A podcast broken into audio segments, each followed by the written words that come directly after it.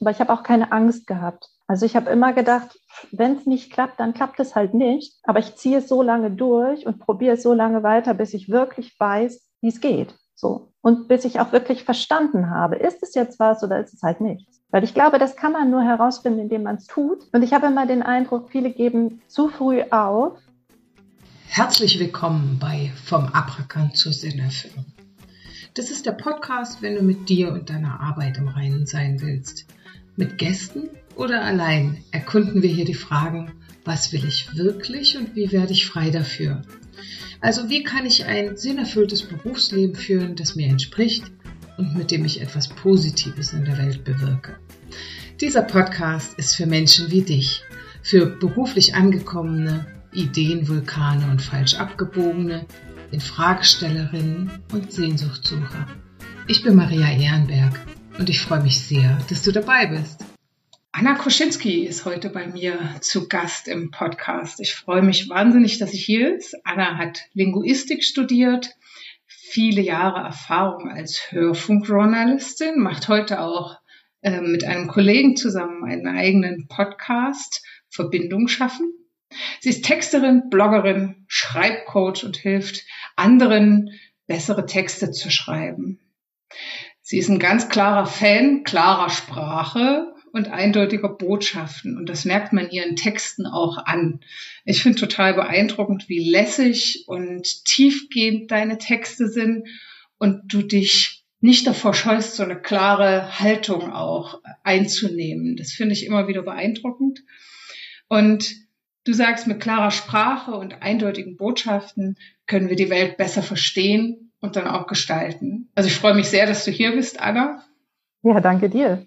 Danke für die Einladung. Ich bin sehr gerne gefolgt. Ich habe mich in Vorbereitung auf unser Gespräch gefragt, was macht denn für dich deinen beruflichen Weg lohnenswert? Ich glaube, es ist der Weg an sich. Es ist wirklich der Weg an sich.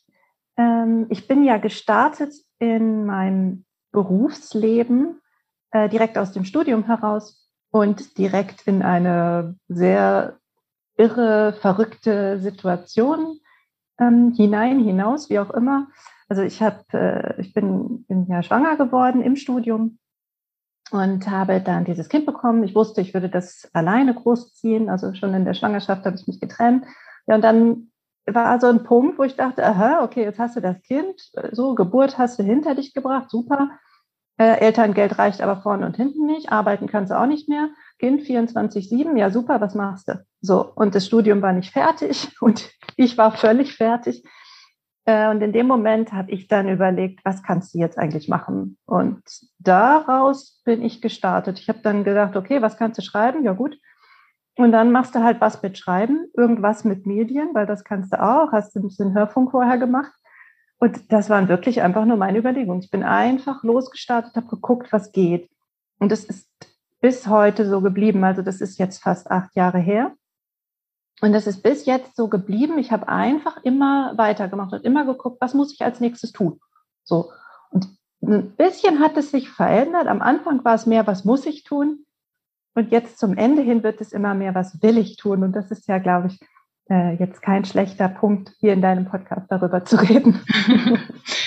Wobei die Frage, ähm, was will ich wirklich auch ganz unterschiedliche Facetten haben kann und aus meiner Erfahrung heraus Menschen die Frage auch ganz unterschiedlich ähm, beantworten. Jetzt hast du gesagt, was muss ich als nächstes tun? Was will ich als nächstes tun? Woher weißt du das denn? Wie findest du da die Antworten? Also ich, ganz am Anfang habe ich versucht, ganz viele Menschen zu befragen. So, habe mir irgendwie versucht, äh, Ideen zu organisieren und Meinungen auch zu organisieren. So, wie geht das jetzt am cleversten? Und dann habe ich einfach gemacht. Also das war so, ich hatte nicht viel Zeit am Anfang. Ne? Ich hatte halt das Baby und ich hatte auch noch das Studium, wo ich noch die Idee hatte, das bringst du noch zu Ende, das klappt. So ein dreigeteiltes Leben. Und die Idee war jetzt erstmal genug Geld zu verdienen, um über die Runden zu kommen. So heißt, ich habe eigentlich nur geguckt, wo kriege ich jetzt Kunden her? Und äh, musste aber gleichzeitig lernen, was wollen die Kunden, weil ich hatte keine Ahnung davon. Ne? Ich habe nie gearbeitet, also nur als Aushilfe, ne, gekellnert und solche Sachen habe ich gemacht, Catering, so 450 Euro Jobs. Und äh, ich wusste einfach nicht, wie das geht. Ich wusste nicht, was Kunden wollen. Ich wusste nicht, wie ich an Kunden drankomme. Ich habe keine Ahnung von digitalem Marketing oder so einem Gedönse. Und äh, dann habe ich halt versucht, über die Netzwerke und über meine Bekannten herauszufinden, was ich jetzt tun muss. Und dann bin ich immer von Projekt zu Projekt gesprungen und habe nebenbei versucht herauszufinden, wie kann es noch gehen. Also eben weg von diesem, ich muss immer von Projekt zu Projekt, was kann ich noch tun? Und habe dann nebenbei gelernt, wie geht das eigentlich? Wie geht eigentlich digitales Marketing? Wie funktioniert Social Media? Wie funktioniert Bloggen? Also ich habe Blogaufbau verkauft, bevor ich es selber wirklich genutzt habe. Mhm. Genau. Und dann habe ich halt im Tun gelernt, gelernt, gelernt und immer mehr so überlegt, was, was geht eigentlich bei mir? Also neben den Kundenprojekten, wie kann ich Kundenprojekte besser für mich gestalten? Äh, wie kann ich sie so gestalten, dass ich irgendwie hinbekomme neben all dem anderen, aber auch, dass ich mehr Spaß daran habe. Und daraus hat sich dann ja auch, also ich habe mich mehrfach schon umpositioniert, äh, einfach weil ich gemerkt habe, da liegen die spannenderen Kunden und die spannenderen Projekte und die bessere Arbeit für mich. Mhm. Gab es da auch Momente ähm, des Zweifels oder der Unsicherheit? Ich glaube ständig. Welcher Selbstständige hat das nicht? Also glaube ich wirklich, es gibt nicht die, die so gerade durchlaufen. Äh, ich habe immer wieder überlegt, äh, vielleicht doch eine Anstellung. Gleichzeitig habe ich aber auch den Gedanken gehabt, ich bin so ein bisschen verbraucht für, also oder verbrannt vielleicht für eine Anstellung, weil ich das halt nie hatte. Ne? Mhm. Also ich habe nie diesen, ich fange mal in einer Agentur an oder ich habe eine Ausbildung gemacht zum, ich weiß nicht was, oder ich mache ein Volontariat oder sowas, wo ich halt für andere irgendwas mache. Das hatte ich nie. Ne? Also klar, ich habe am Anfang auch Kundenprojekte gemacht, wo ich nicht so super glücklich mit war, einfach um die Kohle zu machen. Aber ich habe trotzdem immer selbst entschieden und ich glaube, das ist das, was ich nicht mehr abgeben wollen würde. Also auch nicht gegen Sicherheit. Diese Sicherheit eines festen Gehalts, das ist ja immer diese Argumentation. Ne? Ich mache mein Business nur nebenbei, aber ich möchte noch einen Job, damit ich da diese Sicherheit habe. Hm, das hatte ich gar nicht, aber ich habe auch keine Angst gehabt. Also ich habe immer gedacht, wenn es nicht klappt, dann klappt es halt nicht. Aber ich ziehe es so lange durch und probiere es so lange weiter, bis ich wirklich weiß, wie es geht. So. Und bis ich mhm. auch wirklich verstanden habe, ist es jetzt was oder ist es halt nichts. Weil ich glaube, das kann man nur herausfinden, indem man es tut.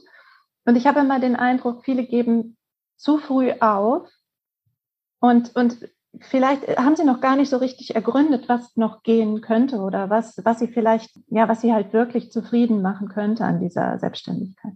Hm. Was würdest du denn sagen, was das ist, was du aktuell, jetzt hier und heute am meisten an deinem Job, an deiner Selbstständigkeit, deinem Berufsleben liebst? Äh, die Arbeit mit Menschen. Also das, was ich ja verändert habe an meinem Job. Ich bin gestartet wirklich als Texterin. Also ich habe Texte abgeliefert für anderer Leute Websites, für anderer Leute Social Media Profile und für anderer Leute Newsletter. So immer geschrieben, geschrieben, geschrieben und habe halt versucht, ne, möglichst viele von diesen Kunden zu kriegen, um halt ein, ein anständiges, ähm, ein anständiges Einkommen zu haben. Und dann habe ich ja herausgefunden, das ist gar nicht so, so befriedigend, ehrlich gesagt, für andere Leute zu schreiben. Viel befriedigender ist es, denen das beizubringen, wie das wirklich geht, weil dann machst du nicht Arbeit am Text oder du machst nicht Texte besser, sondern du machst die Menschen besser, weil die lernen, die werden sicherer, die werden neugieriger, die werden motivierter, die bekommen Energie dadurch, dass du ihnen sagst, hey, probier's doch mal so und wir gucken mal, was passiert. Äh, die haben Spaß an der Sache. Das heißt, da entsteht so viel mehr als nur Text. Und das zu begleiten, ist das, wo ich halt den, den größten Hebel sehe im Moment.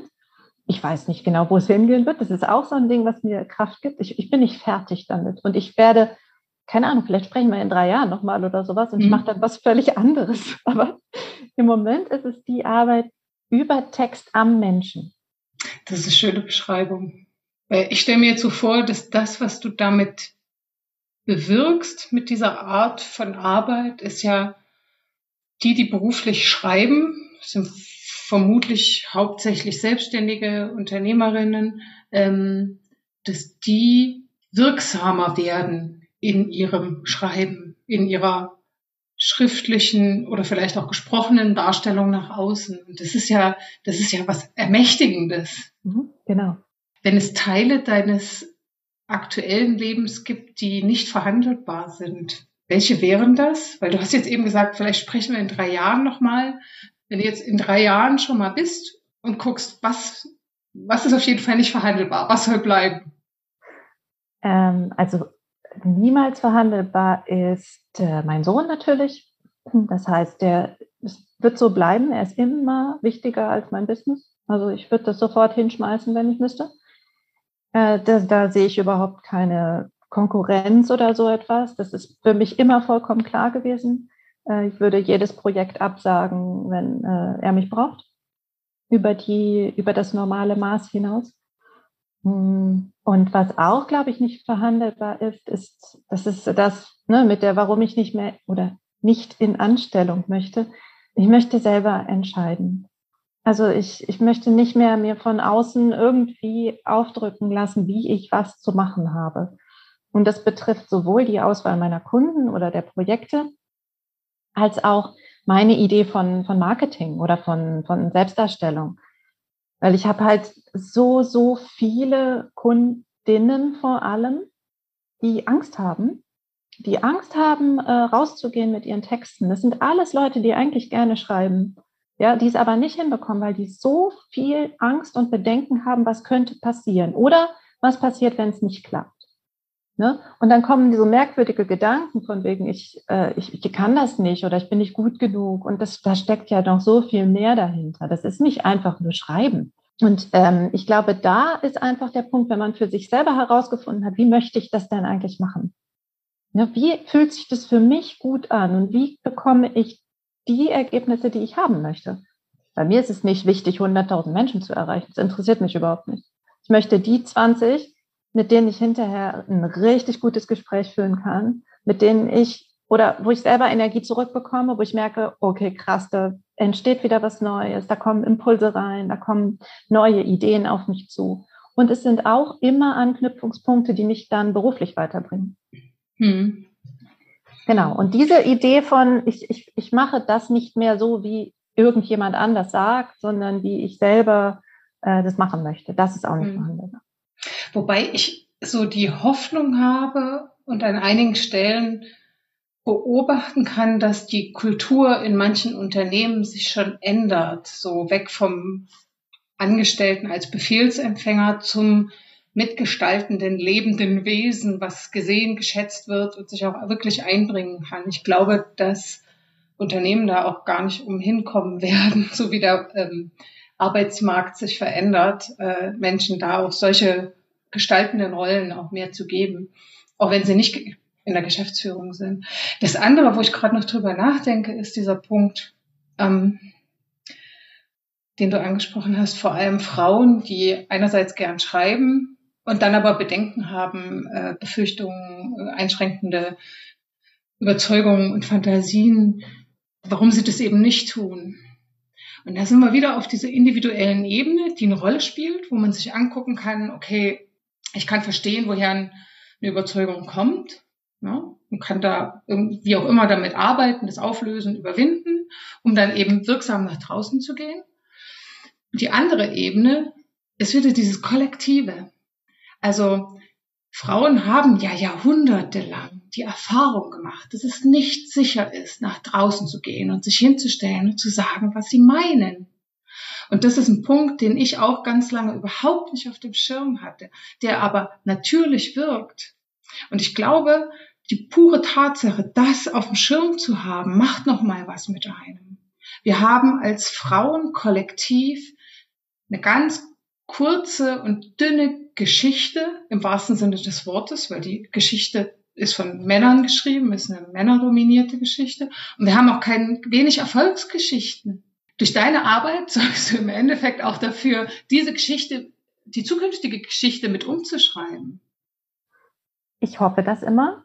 Also ich kann es wirklich nur hoffen, dass meine Erfolgsgeschichte halt eben keine Geschichte von Glanz ist oder von, von schnell Millionen gemacht oder so etwas. Und ich habe auch kein Porsche vor der Tür stehen. äh, oder einen Lamborghini oder was es denn auch immer sein soll. Äh, für mich ist, ist Erfolg, mh, hm, also eben das, dieses, das, dass ich selber genau den Weg finden oder gehen kann, der zu mir passt. Und der auch zu meinem Leben passt, der zu meinen Ressourcen passt und der zu den Menschen in meinem Leben auch passt, die eben noch dazugehören. Ja, das heißt, ich, ich, mich, mich interessieren diese großen, diese Instagram-Erfolgsstories nicht so sehr. Ich finde das immer, wenn, wenn Leute das erstrebenswert finden, ist es okay. Für mich ist immer der Punkt, ich möchte, äh, ich möchte lieber die Geschichten lesen, die vielleicht mir zeigen, wie es auch noch gehen kann. Und die werden leider ganz, ganz selten nur erzählt. Ich habe darüber auch schon mal geschrieben. Äh, die werden leider nicht erzählt, weil sie nicht als Erfolgsstories angesehen werden. Aber bloß weil ich für meinen Blogaufbau fünf Jahre gebraucht habe und nicht zwei, weil ich halt nur einen Artikel geschrieben habe im Monat statt zehn, keine Ahnung, statt ich weiß nicht wie viele, ähm, heißt das ja nicht, dass es weniger erfolgreich ist. Das heißt einfach nur, dass mein Weg ein anderer war.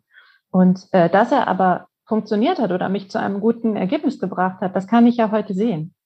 Das mhm. Problem ist halt, es fühlt sich unterwegs nicht so an. Ja, also unterwegs denkst du dir, oh mein Gott, alle anderen sind weiter und oh je, äh, wie kann das denn sein? Und alle anderen machen das viel besser und so, weil es eben so lange dauert und weil du die Erfolge nicht so schnell siehst. Ja, wenn du so einen Lounge machst mit, ich weiß nicht wie hier, fünfstellig und so weiter, dann kannst du sehen, ja, alles klar, funktioniert mein System. Ja, aber dass, dass es halt auch mal sieben Jahre dauern kann, da guckt halt keiner dann dahinter. Und meine Idee ist halt genau diese Geschichten zu erzählen. Also die sind genauso erzählenswert. Und aus meiner Erfahrung heraus gibt es da eine große, große Leserschaft, die speziell diese vielleicht holprigen Geschichten spannender findet, als die, die so glatt durchlaufen. Weißt, ganz ehrlich, Anna, das ist die Mehrheit. Wird leider nicht erzählt. Ja, aber das, das hat ja auch was mit vielleicht mit Scham zu tun, mit Unsicherheit und damit, dass wir es irgendwie gewöhnt sind, diese glanzvollen äh, Karriereleitergeschichten zu hören. Und wenn man erzählt, was alles schwierig war, wo es Krisen gab und das, das äh, ist jetzt nicht so, dass das in der alten klassischen grauen Businesswelt irgendwie gut ankam. Und ich glaube, auch da ändert sich jetzt die Welt. Wie sorgst du denn dafür, dass dein Arbeitsleben zu dir passt?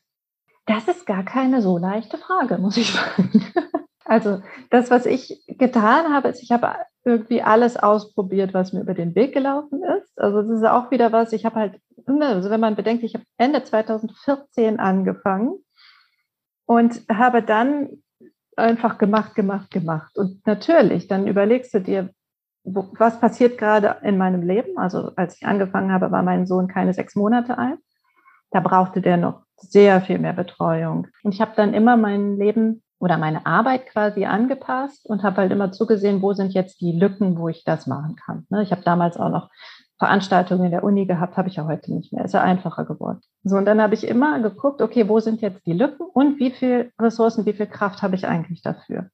So, dann habe ich halt geschaut, okay, ich habe jetzt die Kunden, und dann habe ich noch, weiß ich nicht, vielleicht zwei, drei Stunden in der Woche, wo ich an meinem Business arbeiten kann.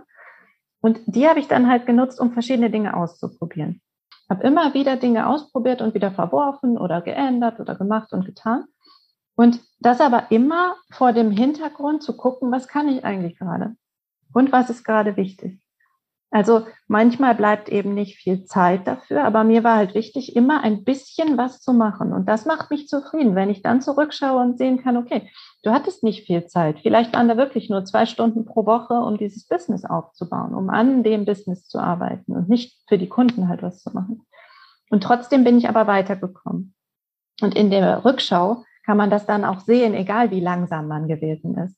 Ja, das heißt, ich habe ja für mich meine Neugier selber immer befriedigt. Also was geht noch? Ne? Und was möchte ich eigentlich gerade? Was fühlt sich gut an? Und dann aber auch zu sagen, okay, hat nicht geklappt, lasse ich halt wieder sein. Auch das macht übrigens glücklich. Ja, sich nicht krampfhaft an irgendwelchen Sachen festzuhalten, wenn die halt nicht funktionieren.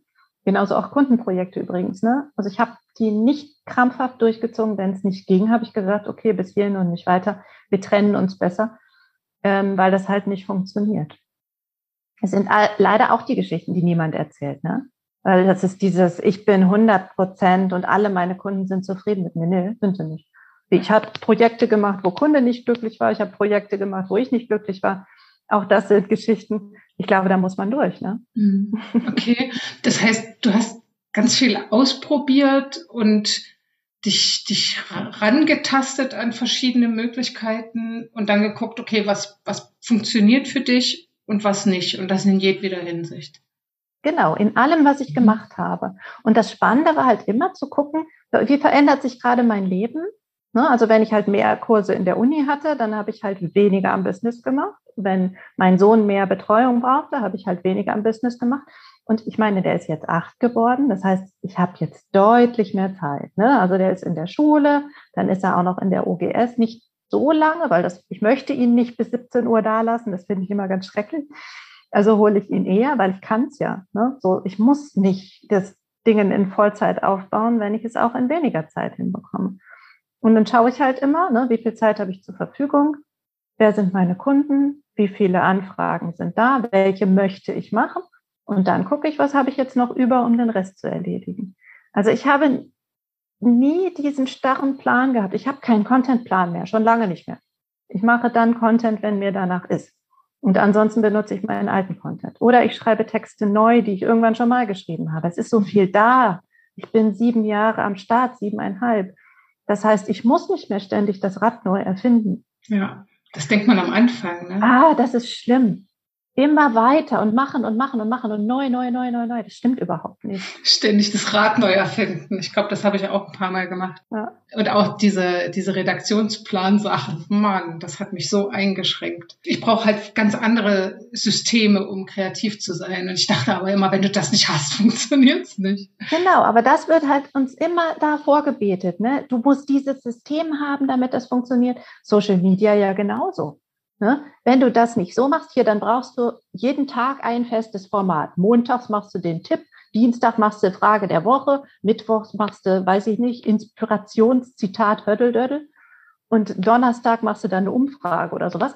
Und das ist doch völlig blödsinnig. Also es ist gekünstelt, es ist statisch, es ist langweilig und es ist eben nicht persönlich. So. Und aber da hinzukommen, sich zu überlegen, nee, Moment, es geht auch anders. Und da fehlen mir die Geschichten und die will ich. Also ich will die mhm. schreiben und ich will sie für andere auch schreiben, wenn es sein muss. Also ich, ich finde es in Ordnung, ähm, im, auf den eigenen Kanälen, auf der Website, im Newsletter oder auch ähm, auf Social Media, wenn man das denn nutzt, was äh, von sich zu geben, wenn es relevant ist und die Welt nicht noch um mehr Blabla und Geschwurbel bereichert. Das brauchen wir nicht. Genau. Das brauchen wir echt nicht. Also ich bin, davon bin ich wirklich müde. Das Problem an der Sache ist leider, leider, die Reichweite kriegst du mit den Zitatebildchen. Ne? Poste mal so ein Steve Jobs Zitat, 1000 Likes, weil alle denken, oh ja, wow, oh, der Steve Jobs, das hat er toll gesagt. Ja, habe ich aber schon 100.000 Mal gesehen in meiner Timeline. Und ich, ich frage mich halt immer, können wir nicht unsere eigenen Geschichten erzählen, unsere eigenen Zitate bringen? Und sind die nicht vielleicht sogar inspirierender? Es ist vielleicht schwieriger, weil es nicht so leicht ist, da drauf zu klicken, ne? weil es nicht so auffällig ist, weil es nicht so ein großer Name dahinter ist oder ein großes Bild dahinter ist. Aber auf die Dauer, glaube ich, macht es sehr viel mehr Sinn. Also ich, mir kam gerade so ein halbfertiger Gedanke, dass das irgendwas mit Hierarchie zu tun haben könnte. Ja, auf der einen Seite so dieses Huldigen der ähm, ich nenne es mal überspitzt, Business-Gottheiten oder sonstigen Thema XY, Gottheit, äh, Guru, was auch immer, die irgendwas Relevantes sagt, zu der man aufschauen kann. Und auf der anderen Seite normale Menschen, die normale Geschichten erzählen. Da ist eine Augenhöhe, ja, ähm, und da gibt's eben keine Hierarchie mehr. Da sind wir gleiche unter Gleichen. Und ich bin mir nicht sicher, ob alle das wollen. Ich glaube, ganz sicher wollen das nicht alle. Hm, mein Problem an der Sache ist halt diese Idee von, äh, ich, ich poste irgendetwas, weil ich mir etwas davon verspreche. Ist halt eine, im Grunde halt immer eine gefakte Kommunikation. So, und die Idee hinter Social Media, die ich immer noch verfolge, war irgendwann mal Austausch. so, den kriege ich aber nicht, wenn ich ein Steve Jobs Zitat poste. Egal, ne? also egal wie toll dieses Zitat ist oder wie sinnvoll das ist, ich glaube, für viele Leute ist dieser Trust-Faktor das Problem. Ja, also ein Steve Jobs Zitat zu liken ist einfach. So, weil ich weiß, aha, Steve Jobs hat das gesagt, das ist so ein toller Typ, ah, da gibt's Bücher über den und der hat ja so viel Erfolg gehabt, dann like ich das mal. Das ist leicht. Ja, aber sich mit irgendetwas zu befassen, was neu ist, was vielleicht noch nicht etabliert ist, das zu liken, macht dich zum Teil einer Gruppe, die kleiner ist. Ja, und das, das Thema ist komplexer, ne? Das höherer kognitiver Aufwand. Anna, wie, wie beantwortest du denn heute die Frage, was du wirklich willst? Ich beantworte die gar nicht, glaube ich. Für mich ist die Frage nicht, was ich wirklich will, sondern was mir wirklich wichtig ist. Mhm. Das sind für mich zwei verschiedene Sachen. Also äh, ich glaube, äh, was ist ein Codeplay-Song, ne? Die dir, äh, du bekommst, was du, was du willst, aber nicht das, was du brauchst. Ne? So. Auf Englisch natürlich. Aber das ist genau meine Idee, die diese Frage so falsch klingen lässt in meinem Ohr. Mhm. Also es, ah, ist nicht, mhm. es ist nicht das, was ich will, sondern was wirklich, wirklich gebraucht wird. So, und da stelle ich sicher, dass ich es bekomme, weil es sich, wenn es sich gut anfühlt. Und das ist wieder mein Trial and Error. Also das ist so, ich probiere es aus und wenn ich merke, ah, hier passt was nicht. Und da gibt es regelmäßig so äh, Phasen bei mir, wo ich merke, äh, das zieht mir Energie, das ist anstrengend, das macht mich äh, wütend oder ich bin aufgebracht deswegen oder äh, ich merke, boah, das ist unangenehm für mich oder ich verspüre auf einmal keine Lust mehr, irgendwas zu machen. Also irgendwas hakt, dann äh, gehe ich da rein und mache das anders. Und ich bin da ziemlich rigoros, muss ich sagen. Und das ist halt der Punkt, wo man dann auch, glaube ich, gerade als Selbstständiger mit eben einem begrenzten ähm, Ressourcenbudget, so, mhm. da muss man wirklich gucken, was mache ich und was mache ich nicht. Und zu mhm. sagen, ich mache halt kein Instagram und ich mache kein TikTok und ich mache diese ganzen Scheiß-Trends nicht mit. Entschuldigung. Ähm, ich glaube, das ist total sinnvoll weil wir haben eben nur begrenzte Ressourcen und dann sollten wir das machen, worauf wir halt Lust haben. Und was ja. uns Spaß macht, und das spürt man auch, wenn Leute das machen, was ihnen Spaß macht. Absolut. Wenn du jetzt so auf dein Berufsleben zurückschaust, was würdest du dem für eine Überschrift geben? Ah, eine Überschrift. Ähm, ich glaube, für mich wäre es so der, der, das ist der, der, der Weg der kleinen Schritte. Der Weg der kleinen Schritte. Es ist wirklich für mich so eine Geschichte von immer weitergehen. Also weitergehen, weitergehen, weitergehen, weitergehen. Ich habe nicht diese Idee von, ich muss mal fallen und wieder aufstehen, sondern manchmal muss ich mich motivieren, von der Parkbank aufzustehen. So, so jetzt komm, geh noch, mach mal. Da kommt wieder was Neues. So um die nächste Ecke und dann gucken wir mal, was passiert. Äh, Gerade wenn ich halt nicht sehen kann, was als nächstes passiert. Ja, aber das ist beides. Also es ist so ein, so ein Reiz für mich, immer weiter zu gucken, was geht da noch also das macht mir Spaß. Ich, diese Idee von, ich bin nicht fertig und ich muss es auch nicht sein. Ich muss nicht eine feste Positionierung haben und dann bin ich für immer das oder so. Äh, ich muss nicht ähm, meinen mein Elevator-Pitch runterrasseln bei jeder Gelegenheit. Ich, ich muss das alles überhaupt nicht machen, sondern ich bin einfach da und ich glaube, alleine das ist spannend für viele Menschen. Und wenn mich mehr von diesen richtigen Menschen, die das interessiert, wenn die mich finden, dann habe ich doch alles richtig gemacht. Also es mhm. ist immer weitergehen, ausprobieren, weitergehen, ausprobieren, aber auch zu gucken, wann muss ich halt wirklich die nächste Abbiegung nehmen. Und dann auch wirklich zu sagen, jetzt, nee, reicht. Das war es mhm. jetzt nicht, ist okay. Es ist vielleicht ein Scheitern, ich weiß es nicht. Vielleicht ist es auch einfach ein cleveres, ich mache jetzt was Neues. Mhm. Der Weg der kleinen Schritte. Du hattest gesagt, der Song, der dein Berufsleben untermalt, ist von Herbert Grönemeyer. Bleibt alles anders? Ich habe es ja, schon in die Liste hinzugefügt. Das war total schwierig für mich. Also du hast mir diese Aufgabe gegeben, das war total schwierig. Erst habe ich gedacht, so, es muss was Großes sein, so Queen, Don't Stop Me Now oder so. Und aber dann habe ich gedacht, das ist ja Blödsinn, das ist viel zu groß für mich. Dann habe ich aber überlegt, was möchte ich denn wirklich mitgeben? Das ist für mich, es musste ein Herbert Grönemeyer Song sein. Äh, das ist was, was mich seit meiner Kindheit begleitet. Mein Vater, Riesenfan von Herbert Grönemeyer. Und das Album bleibt alles anders. Das war das erste, wo ich wirklich gedacht habe, okay, das ist Poesie, das ist Kunst.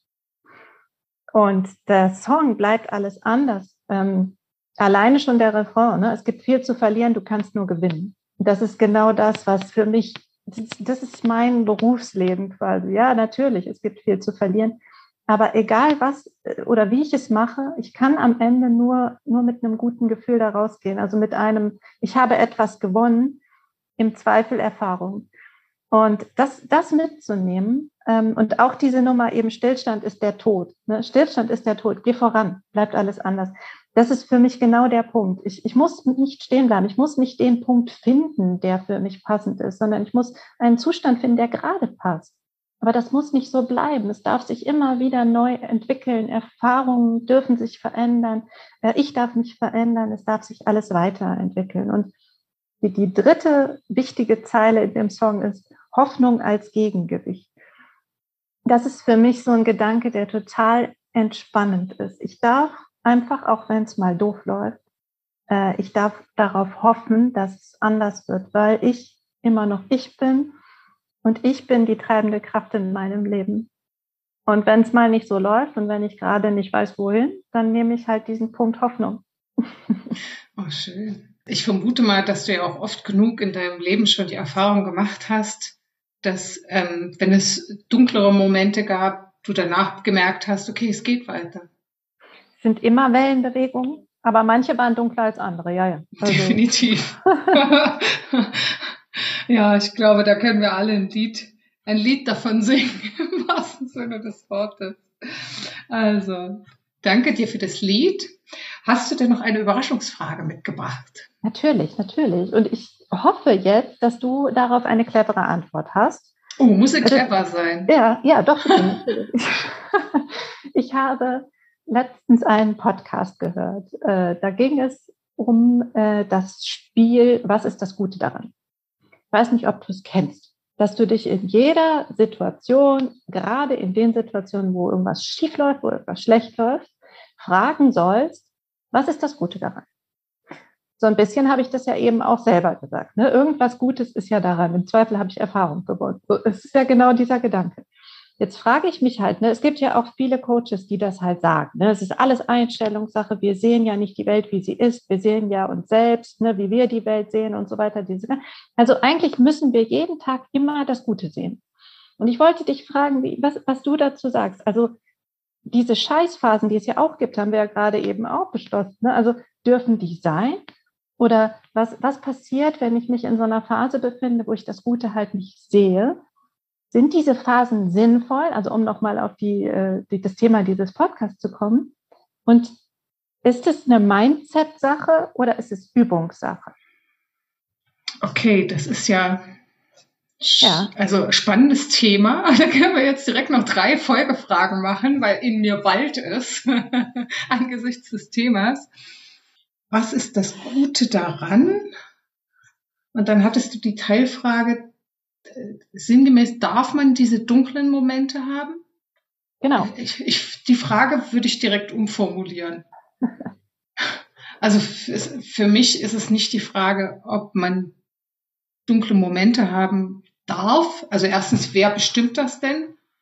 Ne? Welche Obrigkeit soll das denn sein, die mir äh, erlaubt, dass ich mich auch mal mies fühle? Oder es ist ja, es ist ja nicht nur eine Sache der, der inneren Gefühlswelt, die manchmal äh, nicht so vorzeigbar ist, sondern es ist ja auch schlichtweg das Leben, was mit all seinen ähm, Untiefen und Herausforderungen auf einen wartet. Also das ist nicht, das ist keine Mindset-Frage. Und ich kann das Mindset-Thema auch nicht mehr hören langsam nee, also nicht wegen dir, sondern einfach, weil es so unwahrscheinlich überstrapaziert äh, strapaziert ist.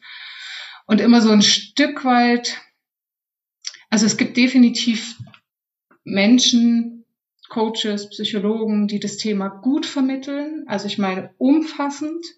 Es gibt aber auch Leute, die so ein total eindimensionales Bild von Mindset vermitteln im Sinne von, dass da so ein Positivfokus draus entsteht und wir müssen jetzt zwanghaft das Gute sehen.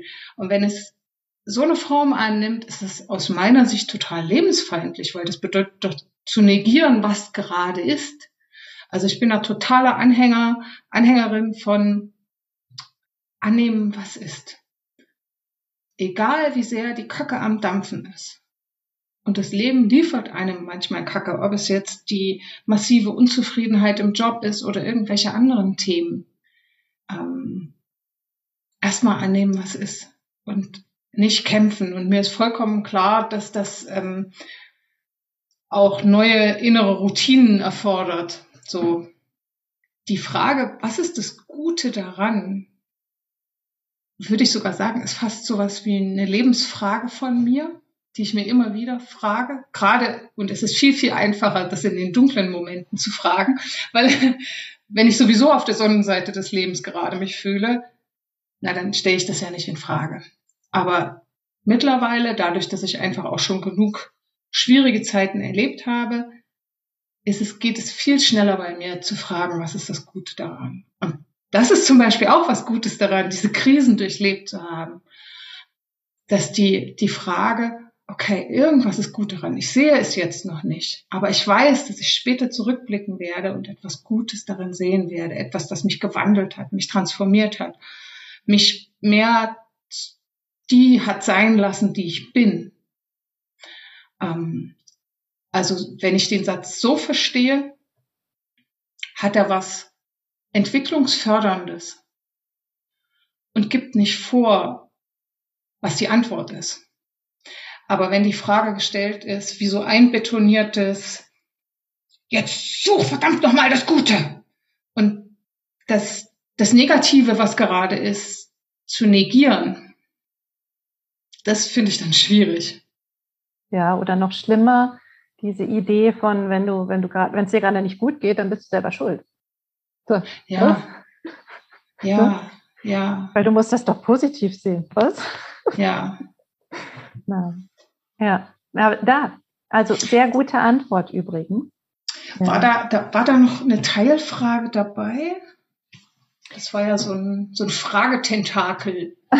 Ein Fragentintenfisch ja. mit ganz vielen Armen. Eine Balkonfrage. Ne? Nein, ich habe einfach nur mich gefragt, ne, was, was, was dieses Spiel, ob es halt gut sein kann für uns oder ob es uns nicht wirklich eben in so eine verkehrte Richtung lenkt. Und ich glaube, das hast du schön aufgedröselt. Ne? Also diese Idee von, wir müssen immer positiv sein, die ist, glaube ich, ganz fürchterlich und funktioniert eben nicht aber vielleicht mit einem gewissen Abstand draufzuschauen und doch nochmal reinzugucken, was, was war da denn jetzt für mich mit drin? Ne? Was war noch mit drin? Das ist, glaube ich, ein guter Ansatz. Und vielleicht ist es eine gute Übung einfach. Du sagst es ja selber, es fällt dir leichter. Ich glaube das nämlich auch, wenn wir das regelmäßig üben, ein, einüben, diese Fragen, dann macht es das vielleicht leicht und verkürzt die Phasen dann dementsprechend. Ich weiß. Das glaube ich schon, ja. Und ähm, jetzt haben wir das so beleuchtet und genau genommen können wir jetzt noch eine Ebene, nochmal die Ebene wechseln und anders auf die Frage gucken. Ähm, weil im Grunde genommen ist nichts gut oder schlecht. Es ist einfach nur. Und dann ist es auch nichts Schlechtes, was mir passiert, sondern es ist mein Eingebundensein als Mensch in dieses Leben, in diese Welt, was bestimmte Bewertungen nach sich zieht. So. Ähm, das mag jetzt erstmal abstrakt klingen, aber das bedeutet, dass ich mir klar mache, diese Zuschreibungen, positiv, negativ, bla bla bla, sind erstmal Menschen gemacht. Dass wir natürlich als Mensch in diesem irdischen Dasein eingebunden in das soziale Geflecht, in dem wir leben ähm, und mit dem, was wir gelernt haben, eine andere Wahrnehmung haben, ist, ähm, ist glaube ich, klar. Aber manchmal hilft es mir, diese andere Ebene dazuzunehmen. Also definitiv gehöre ich nicht zum Lager der wir brauchen nur schnell ein paar positive Affirmationen auf unseren Schmerz zu kleistern oder so. Das bedeutet es zu negieren.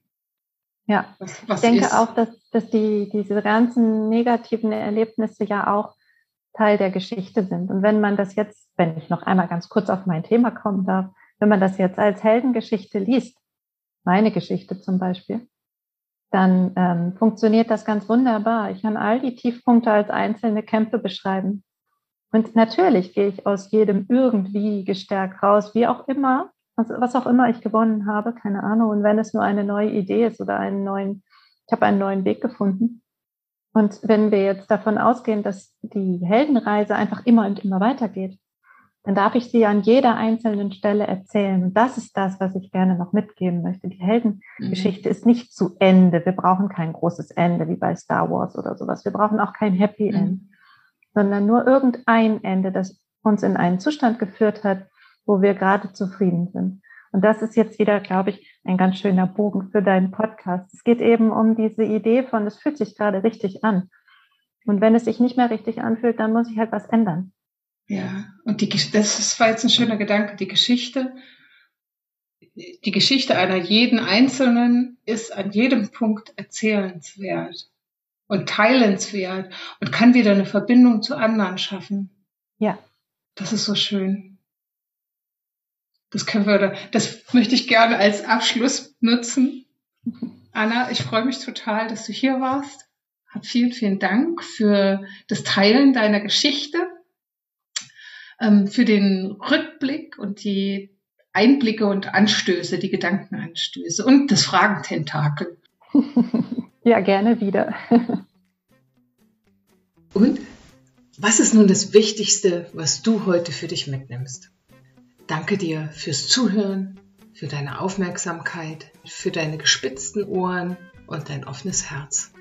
Das war der Podcast vom Abrakan zur Sinnerfüllung. Und wenn du jemanden kennst, der diesen Podcast mal hören sollte, dann sag's gern weiter. Mach's gut und bis in zwei Wochen, sagt Maria.